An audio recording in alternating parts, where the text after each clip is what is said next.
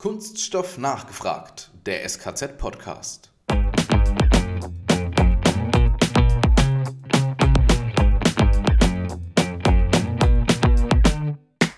Diese Regeln für diese Auslegung der Schnappverbindung sind wirklich in zwei Stunden kann man das jedem beibringen. Ne, die sind relativ einfach gehalten und dann am Anfang einmal richtig aufgepasst, kann ich nur sagen, hat man am Ende relativ viel Zeit und Kosten gespart.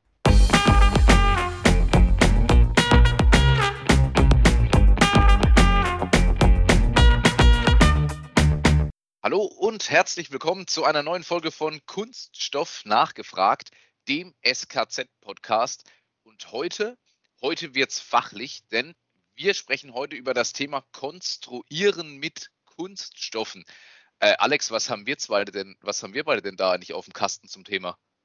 Naja, deswegen bin ich ein bisschen nervös heute. Leider weniger als sonst, weil wir sind ja beides nur Nike-Schmeckte. Kennst du den Ausdruck? Selbstverständlich. Ja, selbst der Schwabe weiß Bescheid. Also für die Hörer, die es nicht kennen, das ist eigentlich, wenn man in ein Dorf eingeheiratet ist und nicht ursprünglich von da kommt. Und so geht es uns beiden ja mit den Kunststoffen. Deswegen haben wir Verstärkung an Bord. Genau so ist es. Und zwar in Form von Frank Budde, Leiter Business Development Europa bei der Firma Agroplastik. Äh, Frank, herzlich willkommen bei uns im Podcast. Wer bist du und was machst du genau bei Agroplastik? Ja, erstmal Moin aus dem Norden. also, äh, der Name ist ja schon gefallen. Mein Name ist Frank Budde und ähm, ja, ich bin bei der Agroplastik tätig im Vertrieb und äh, ja, in erster Linie im technischen Teil des Vertriebes. Das heißt also, wenn Kunden mit technischen Problemstellungen auf uns zukommen, dann versuchen wir das zu beantworten, um es vielleicht ein bisschen konkreter zu machen. Ähm, wenn jetzt ein Kunde sagt, ich brauche jetzt einen Werkstoff, der jetzt für die Hydrolyse geeignet ist. Da gibt es so typische Forderungen im Automobilbereich. Da muss man 135 Grad Celsius, 1000 Stunden Einlagerung überstehen. Und was hat man da im Moment für einen passenden Werkstoff zur Auswahl? Äh, früher war das immer einfach, da hat man immer ein Polyamid genommen. Heutzutage ist es dann schon ein bisschen was anderes, weil eben dieser Aspekt Nachhaltigkeit kommt dazu. Das heißt, es kommt also auch immer der CO2-Footprint dazu. Und da gibt es mittlerweile heutzutage ganz neue Antworten im Bereich der Werkstoffauswahl. Also man geht dann schon von den, ich sag mal, altgedienten Werkstoffen so ein bisschen weg ganz kurz nochmal zurück zum Unternehmen, in dem du tätig bist, Agroplastik. Ja. Ihr seid ja eigentlich in erster Linie äh, Compoundeur. Ähm, was, was macht ihr? Was zeichnet euch aus? Und vor allem, äh, wie kommen wir denn jetzt überhaupt auf die Konstruktion? Okay.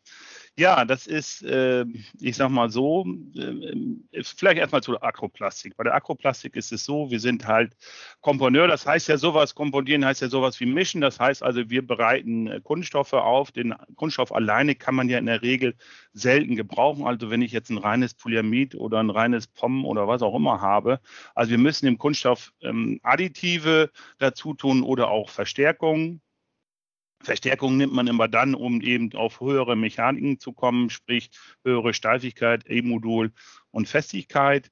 Und da ist eben die Akroplastik beheimatet. Wir haben äh, unterschiedliche Standorte weltweit. Der größte, die Zentrale, ist im, in der rheinland-pfälzischen Ecke beheimatet. Das heißt also im Bereich äh, zwischen Köln und Koblenz. Niederzissen heißt der Ort. Wir sind ungefähr von der Größe der Menge im Jahr in Deutschland bei 100.000 Tonnen und äh, bedienen eigentlich alle großen äh, OEMs, sprich Hersteller von Automobilen.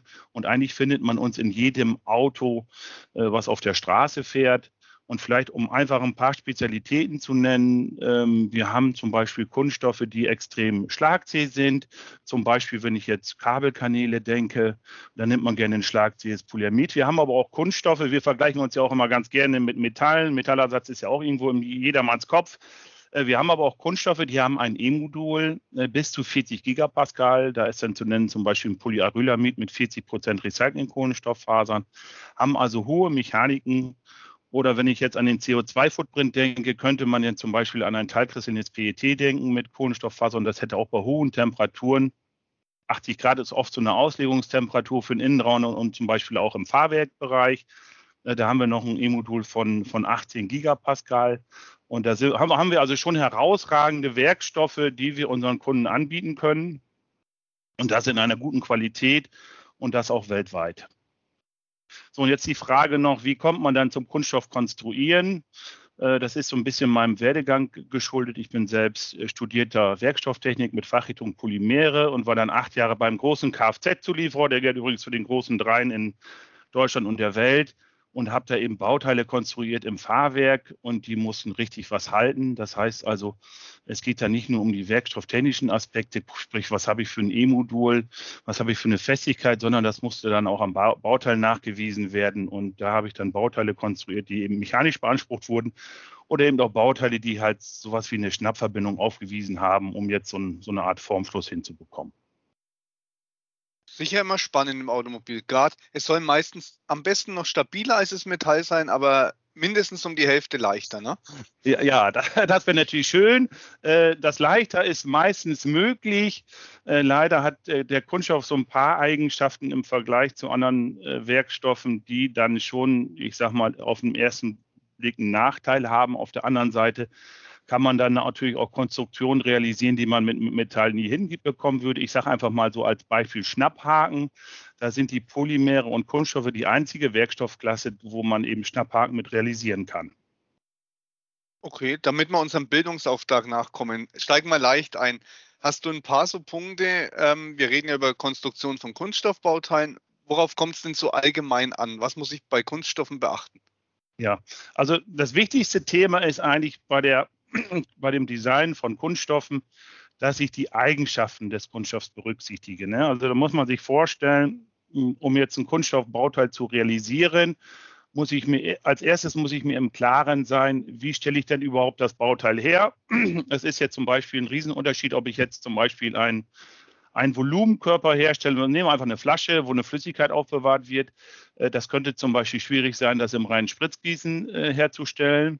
Äh, oder ich nehme halt eine einfache Geometrie, länglich. Das ist einfach im Spritzgießen mit dem Aufwerk, Auf- und Zuwerkzeug zu realisieren.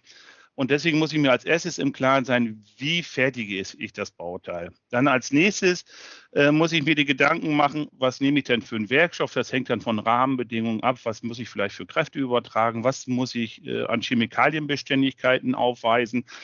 So, das heißt also, ich komme dann zum Werkstoff. Und das dritte Thema wäre dann, ähm, gerade um jetzt die Steifigkeiten zu erhöhen, ist es ja so, dass man gerne Glasfasern einsetzt. Kurzglasfaserverstärkte Kunststoffe sicherlich schon mal gehört.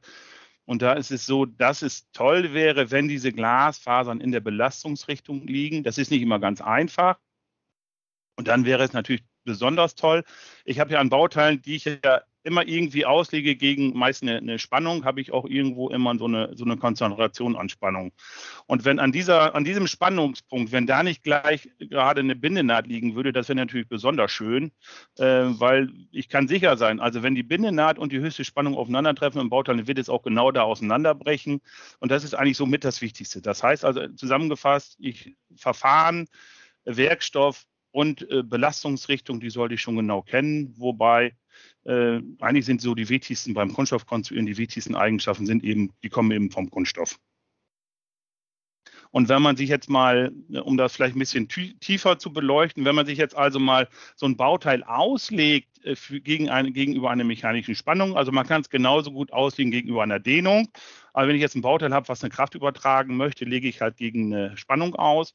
Und da gibt es halt diverse Punkte, die ich zu beachten habe. Das erste ist, so ein Kunststoffbauteil oder so ein Kunststoff an sich äh, wird halt weicher über die Temperatur. Das heißt also, wenn ich jetzt eine obere Anwendungstemperatur habe, nehmen wir einfach mal 80 Grad, dann sollte ich mir schon die Eigenschaften angucken bei 80 Grad, sprich, wie ist die Festigkeit bei 80 Grad, wie ist die Steifigkeit bei 80 Grad.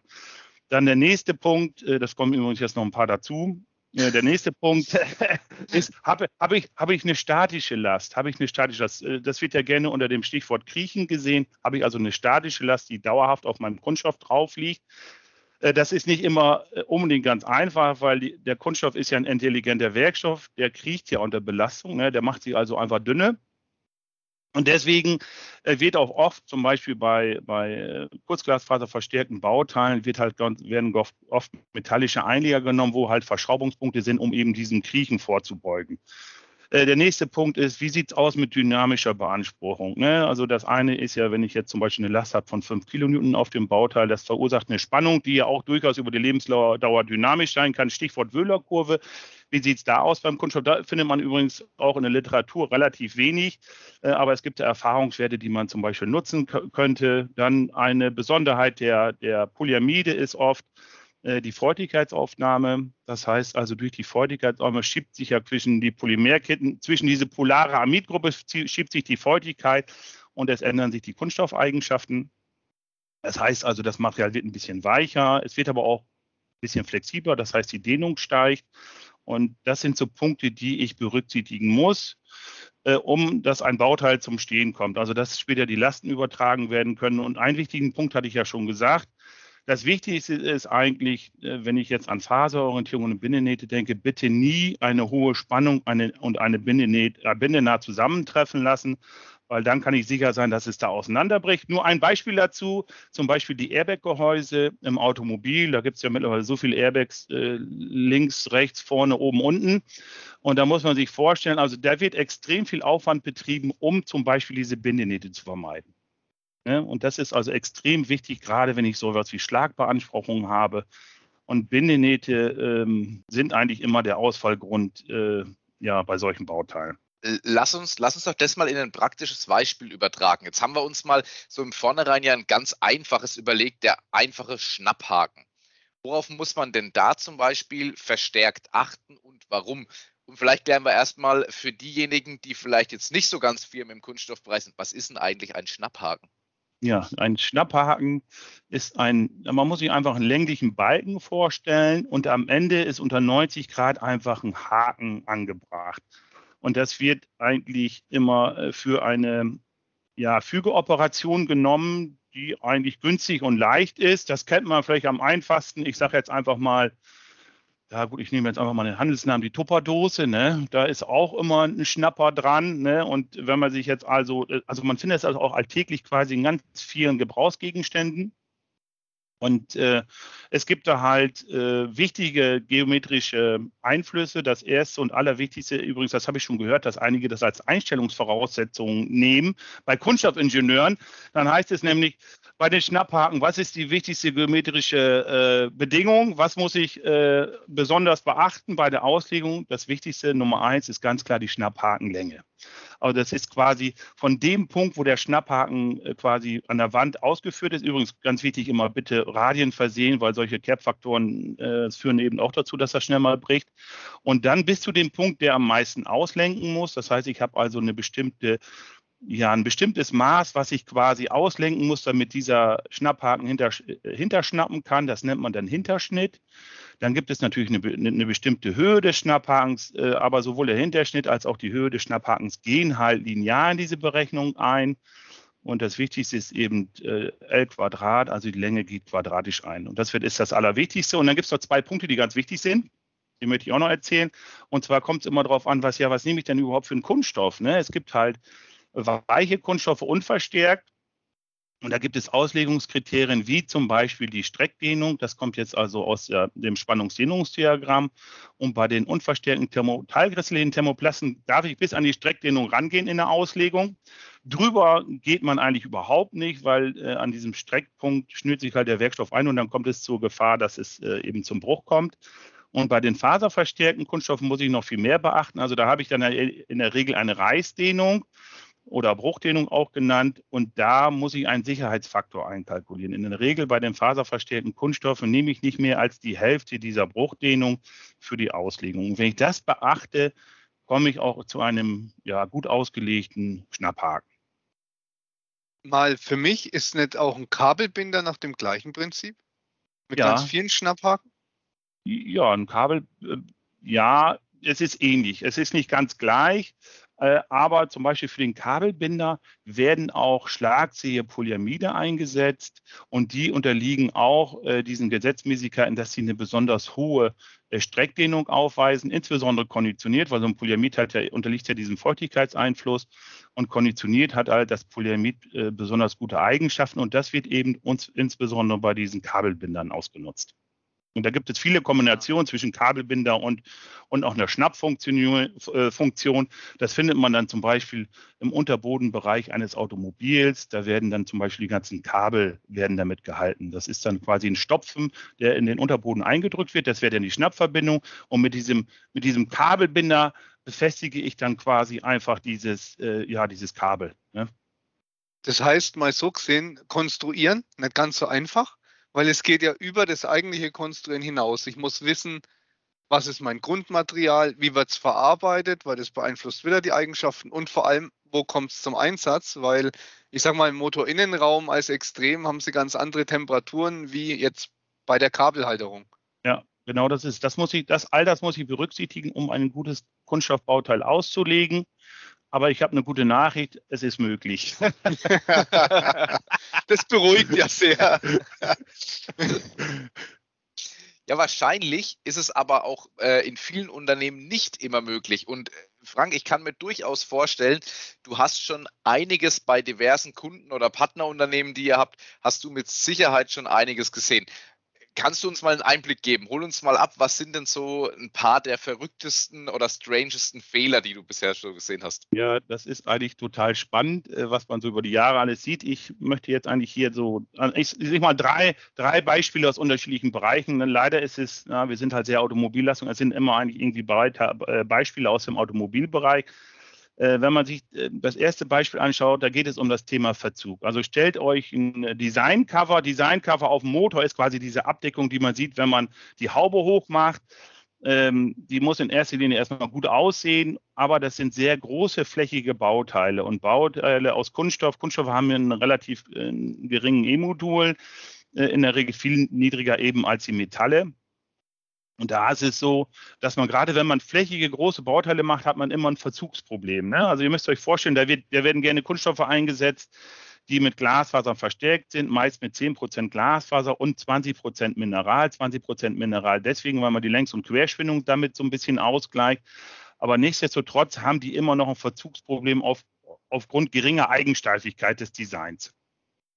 So, und dann müsst ihr euch vorstellen, wir waren also im Vorfeld äh, dieses Projektes haben wir uns äh, mit dem Kunden lange unterhalten und natürlich auch simuliert und es ging immer wieder um das Thema Verzug.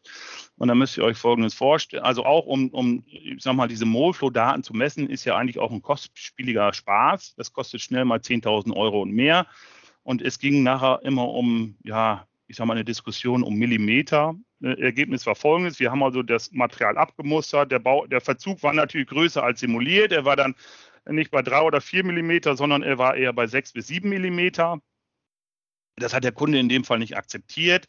Und dann gibt es Gott sei Dank eine Hoffnung für den Einrichter, nämlich diesen Verzug kann man großflächig beeinflussen, indem man zum Beispiel die Werkzeughälften äh, unterschiedlich temperiert. Indem, wenn man dann weiß, okay, in die eine Richtung, wo es sich hin verziehen soll, mache ich das Werkzeug wärmer.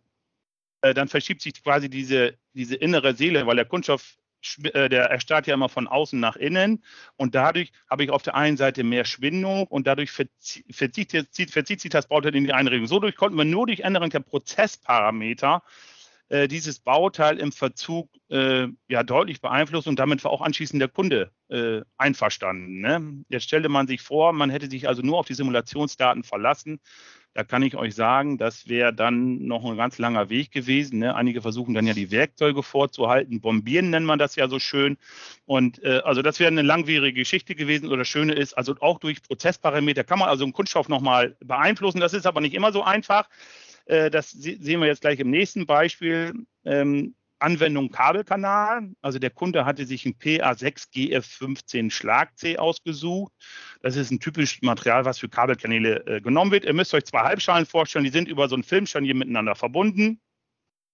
In den Vorversuchen, das, das Polyamid wurde auch konditioniert, dass es möglichst beste elastische Eigenschaften hatte. hatte. Ähm, dann hat in den Vorversuchen bis kurz vor der Serie hat alles funktioniert. Und da müsst ihr euch vorstellen, diese zwei Halbschalen, die wurden dann quasi immer zusammengedrückt. Da war so, so, so, so ein Kabelstrang dazwischen und in den Vorversuchen hat man das immer relativ langsam gemacht. Ne? Das ist natürlich später, wenn ich dann in die Serie reingehe, wenn das die, die Männer an den Bändern dann zusammenkloppen, anders kann man es nicht sagen. Das ist eine an, ganz andere Beanspruchungsgeschwindigkeit. Und da muss man wieder wissen, der Kunststoff verhält sich spröder, wenn die Beanspruchungsgeschwindigkeit steigt. Und dann war also kurz vor der Serie das Ergebnis, äh, die, das Filmscharnier reißt jedes Mal. So, und dann die Frage, äh, Herr Butte, was machen wir denn jetzt? Ne? Ich sage, lass uns doch mal einmal berechnen, was denn für eine Dehnung im Filmscharnier auf, äh, auftritt. Das haben wir dann getan mit dem Ergebnis, äh, ja, das Filmscharnier hätte viermal so lang sein müssen, dass der Werkstoff das aushält. wenn, natürlich das Werkzeug, wenn natürlich das Werkzeug dann schon fertig gebaut ist, ist das natürlich schwer und man ist kurz vor der Serie, äh, das noch irgendwie zu ändern. Deswegen war ein Weg, man ging also von dem PA6 GR15 Schlag C runter auf ein PA6 Schlag C und man hat dadurch quasi äh, das Bauteil zum Stehen bekommen. Gut, das war dann nicht mehr ganz so steif, aber die Flexibilität war da. Äh, man sieht aber, ähm, ich sag mal, wenn man dann, jetzt, jetzt stelle man sich vor, der Kunde hätte darauf bestanden, das aus diesem Material zu machen, dann hätte der Verarbeiter ein neues Werkzeug bauen müssen, weil die Auslegung im Vorfeld falsch war. Ja, und Auch weil wir ja alle, weil wir ja alle immer nur, wir arbeiten ja nach Projekten und Zielen und da muss man sich vorstellen, äh, so ein Projekt fällt auch mal mit so einem Ergebnis und äh, deswegen war es eigentlich auch ganz schön, dass jetzt in dem Fall der Kunde zugestimmt hat, dass er auf ein anderes, ich sag mal, ohne die Verstärkung klarzukommen. Äh, das kommen wir, da kommen wir dann zum dritten Beispiel. Da geht's dann, dann wieder so um typischen Schnapphaken. Ihr müsst euch vorstellen, im Automobil, im Armaturenbrett gab es dann einfach so ein, so ein Einschubbauteil, was über zwei Schnapphaken dann quasi äh, hintergeschnappt hat. Da müsst ihr euch vorstellen, es stand an einem großen süddeutschen Flughafen, standen dann schon 500 Fahrzeuge, weil eben die Schnapper oder die Schnepper alle abgebrochen sind. Äh, und dann war halt die Frage, äh, wurde, wie kann denn das? Ne? War nicht mal ein Material der Akku, ich habe aber nur geholfen, ich hatte die Formelsammlung quasi auf meinem Handy dabei und habe gesagt, wir, wir, wir, rechnen das jetzt mal live aus. Ne? So, und dann haben wir ausgerechnet, um diese Verformung zu ertragen, müsste das PPGF 30, das hat normalerweise maximal so eine Reißdehnung von 3%, es müsste eigentlich eine Reißdehnung von 6% aufweisen, damit ich diesen Verformungsweg hinkriege. Ja, und äh, das, das Schöne ist, also der Verarbeiter war nicht äh, schuld an der Misere, äh, weil die Auslegung hatte in Tier One gemacht. Aber nichtsdestotrotz hat er natürlich trotzdem noch das Problem gehabt, er muss ja, irgendwann müssen ja Bauteile geliefert werden und die Serie bedient werden. Äh, aber wenn man jetzt also quasi gerade am Anfang eine Auslegung was falsch macht und diese Regeln für diese Auslegung der Schnappverbindung sind wirklich in zwei Stunden kann man das jedem beibringen. Ne, die sind relativ einfach gehalten und dann am Anfang einmal richtig aufgepasst, kann ich nur sagen, hat man am Ende relativ viel Zeit und Kosten gespart. Frank, das ist jetzt genau, was wir immer sagen. Lieber gleich richtig gelernt, dann läuft es ja. hinterher auch und spart eine Menge Geld. Ja, genau so ist es. Genau so ist es. Und das, das ist eigentlich auch wenig Geld für so ein Unternehmen, dass man sagt, ich schule jetzt einfach mal die, äh, die Mitarbeiter in der Auslegung von, von Schnappverbindungen oder Filmscharniere. Äh, ich habe sowas schon häufig gemacht. Das ist in zwei Stunden ist das Wichtigste erzählt äh, wenn nicht so viel Nachfragen kommen. und äh, äh, deswegen, äh, es ist eigentlich äh, gut klar, ne, so eine Auslegung gegen so eine, so eine mechanische Spannung mit FEM, wie es denn heutzutage üblich ist, das ist natürlich ein langer Weg. Ne? Aber so eine einfache Schnappverbindung auszulegen, ist schnell gemacht. Und das sollte eigentlich jeder, der sich mit Kunststoffen auseinandersetzt, sollte das beherrschen können. Alex, es gibt doch so, gibt doch so diesen klassischen Spruch immer in der Werbung. Gibt es da nicht auch was von Ratio, Punkt, Punkt, Punkt? Sag mal, gibt es da nicht auch was vom SKZ? Äh, gibt es natürlich, wir packen den Link in die Show Notes. ähm, aber zurück zu dir, Frank. Gibt es irgendwie, dass du sagst, es gibt hier zehn goldene Regeln für die Konstruktion? Ja, ich will jetzt vielleicht nicht gleich zehn aufzählen, wobei es die mit Sicherheit gibt. Ich hatte ja schon so ein paar angedeutet. Ne? Also was immer schwierig ist bei Kunststoffen, ist, wenn man einfach nur gerade ebene Teile, ne? und wenn man zum Beispiel so einen Teller konstruieren würde, einfach nur so einen flachen Teller, da hat man immer das Problem, dass der Kunststoff zu Verzug neigen würde, weil das Bauteil an sich wegen, äh, also von der Konstruktion her wenig Eigenständigkeit mitbringt. Ne? Also das, das ist immer eine Gefahr, dass man dann später in Verzug läuft, weil äh, dieser Verzug, der wird immer durch Schwindungsunterschiede hervorgerufen. Ne? Schwindungsunterschiede können eben durch äh, Orientierung der Fasern sein. Es gibt aber auch unverstärkte Polymere, PE, HD ist da zum Beispiel auch so ein Material, das hat längs und quer deutlich unterschiedliche äh, Schwindungswerte.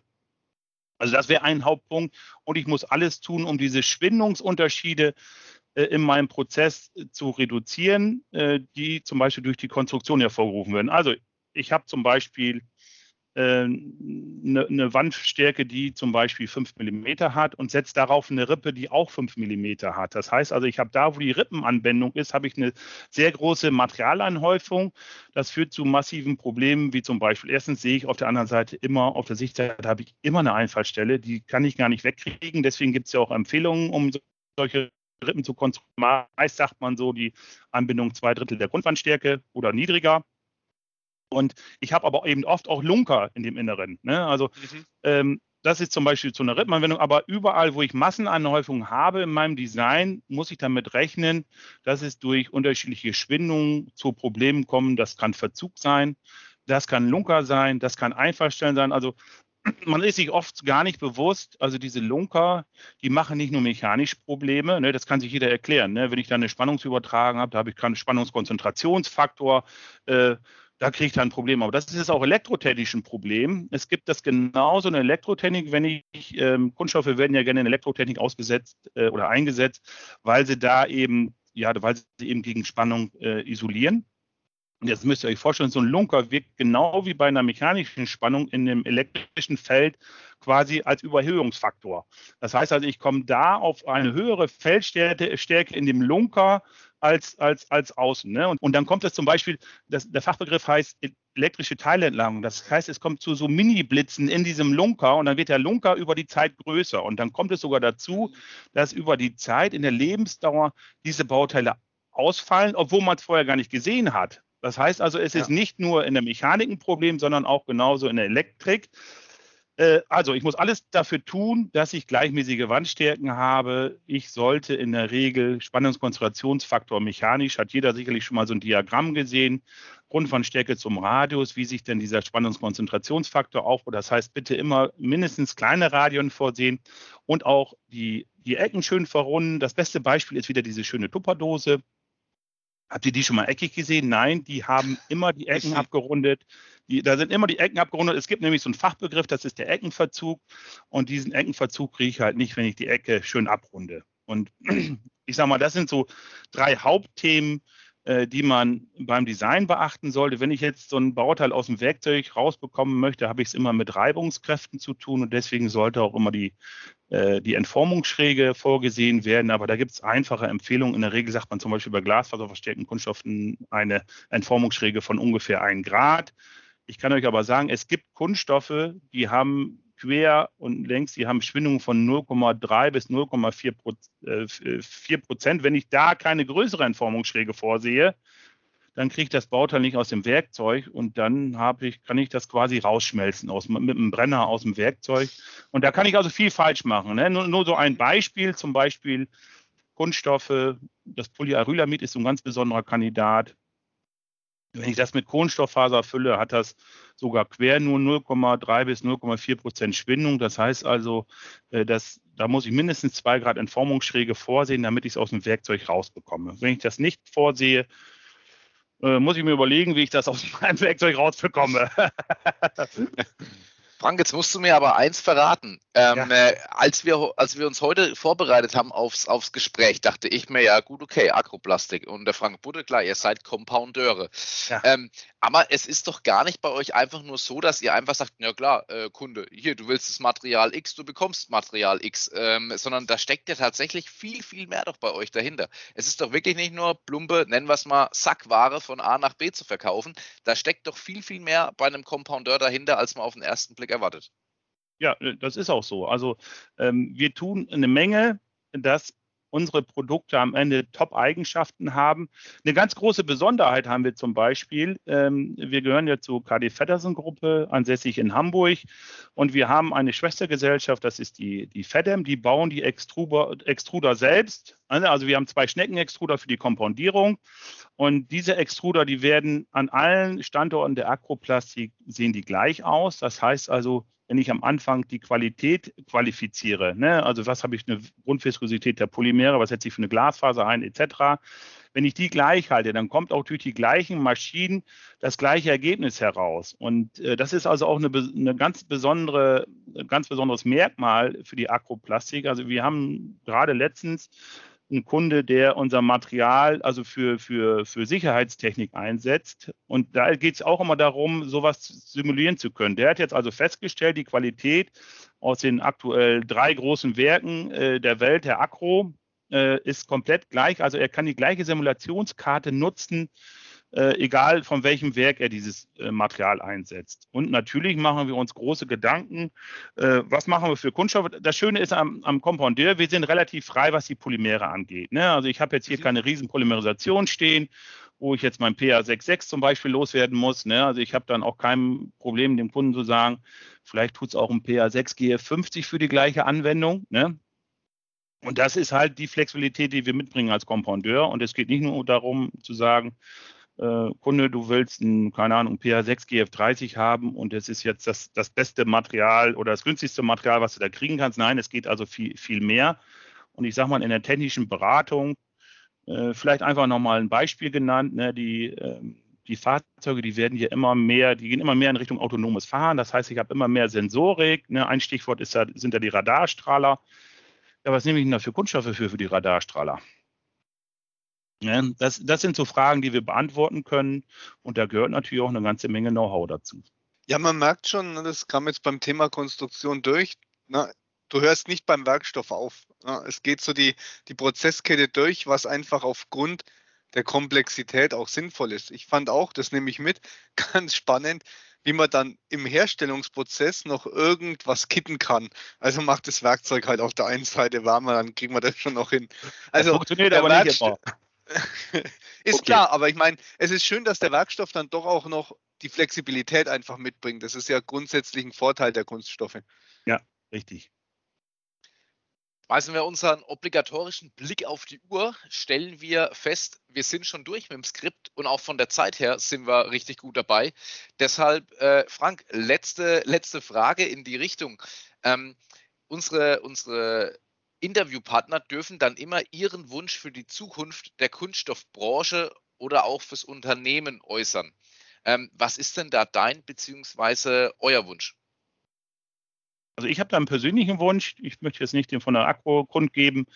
Äh, also einen persönlichen Wunsch. Also ich muss feststellen, ich sage mal als Kunststoffingenieur, wenn man da irgendwo im Sportverein oder im, im Schützenverein ist und dann ich sag mal, man steht ja da in der Ecke und wird nicht hoch angesehen. Also das, der Kunststoff hat schon wirklich ein schlechtes Image bekommen die letzten Jahre. Ne? Obwohl ich ja eigentlich nichts mit dem Thema Verpackung zu tun habe. Wir haben eigentlich immer alles hochwertige Anwendungen, Bauteile, die lange, lange halten müssen. Aber das Thema Verpackung spielt schon eine große Rolle gerade in der Gesellschaft, in der Diskussion. Und ich glaube, ich meine, das sieht man aktuell, ne? CO2-Footprint, Nachhaltigkeit wird immer größer. Äh, persönlich bin ich der Meinung, das könnte noch alles viel, viel schneller gehen. Und äh, solche polyolefинischen Werkstoffe, ne, wie wir sie in der Verpackung haben, PE, PP, das sind eigentlich super Werkstoffe, die kann man zehnmal durch die Maschine jagen, ohne dass sie Einbuße in den Eigenschaften bekommen. Ne, die sind nach wie vor in den Eigenschaften toll. Sie nehmen auch noch keine Feuchtigkeit auf. Und was machen wir? Ja, wir verwenden das einmal, dann äh, wird es weggeschmissen. Es wird auch noch nicht danach geguckt, dass das mit anderen Kunststoffen vermischt wird, weil danach kann ich es nicht mehr wiederverwenden. Also ich möchte, müsste, müsste es schon sowohl Sorten rein, als auch für die Anwendung müsste ich es passend zurückbringen. Weil was bringt mir anschließend, äh, wenn ich einen Kunststoff, der vorher extrudiert wurde, in eine Spritzgussanwendung bringen möchte? Das geht also nicht. Und ich glaube, da geht viel mehr. Also das wäre mein persönlicher Wunsch dass man da viel schneller vorwärts kommen würde. Das unterschreibe ich so. Perfekt. Frank, das war bisher eine unserer in kürzester Zeit äh, technisch filigransten Sendungen. also da haben wir heute ganz, ganz viel fachlichen Know-how reingepackt, egal ob es vom Thema Material kommt. Ähm, wir haben heute auch unheimlich viele über, über Materialnamen, über Materialklassen gehört. Ich habe zum Beispiel heute auch gelernt, dass ähm, man sagt immer, Handynamen oder neue Serien von Handys klingen total fancy und abgefahren. Aber ich habe jetzt schon gelernt, also auch hier gibt es PA66, GF15 Ultra und Schlagfest und Zähfest. Also äh, wir, wir stehen da den hippen äh, Branchen in nichts nach. okay. Super. Ähm, in diesem Sinne darf ich dir von uns schon mal herzlichen Dank sagen für alle äh, Antworten, die du uns heute gegeben hast. Und ich könnte mir vorstellen, wenn es mal wieder Richtung Konstruktion geht, wir kommen definitiv wieder auf dich zu. ja, danke dir. Ja, Alex und uns beiden, uns bleibt wie immer zum Schluss eigentlich nur noch eins. Kunststoffwissern zur Selbstverteidigung.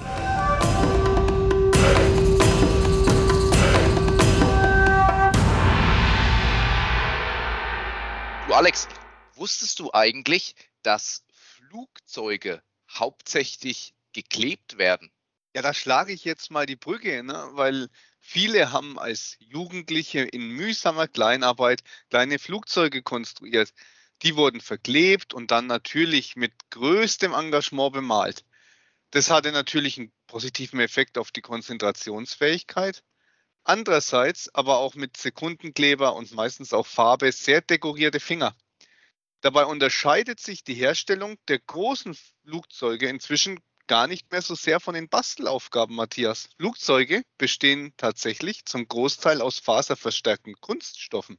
Dadurch sind sie natürlich um bis zu 40 Prozent leichter als entsprechende Stahlbauteile. Absolut richtig. Und diese Kunststoffbauteile mit Glas- oder Kohlefasern werden vom Rumpf bis zu den Sitzen hin sicher miteinander verklebt. Nur an manchen exponierten Stellen werden da noch zusätzlich zum Beispiel Nieten eingesetzt. Die sogenannten Angstnieten geben den Passagieren ein zusätzliches Gefühl von Sicherheit, auch wenn sie der Struktur der faserverstärkten Kunststoffe eigentlich eher schaden wieder was gelernt und beim nächsten Urlaubstrip werde ich mal genau darauf achten, ähm, ob die Flügel verklebt oder dann auch nochmal vernietet sind. und erklärst den anderen Passagieren, die Nieten sind völlig unnötig. Ja, ich glaube, es gibt auch ein Mikro im Flugzeug, äh, so Kunststoff nachgefragt in 10.000 Metern Höhe. Aber das ist ein anderes Thema, da überlegen wir uns dann das nächste Ja, in diesem Sinne, macht's gut, euer Matthias und der Alex. Wir hören uns.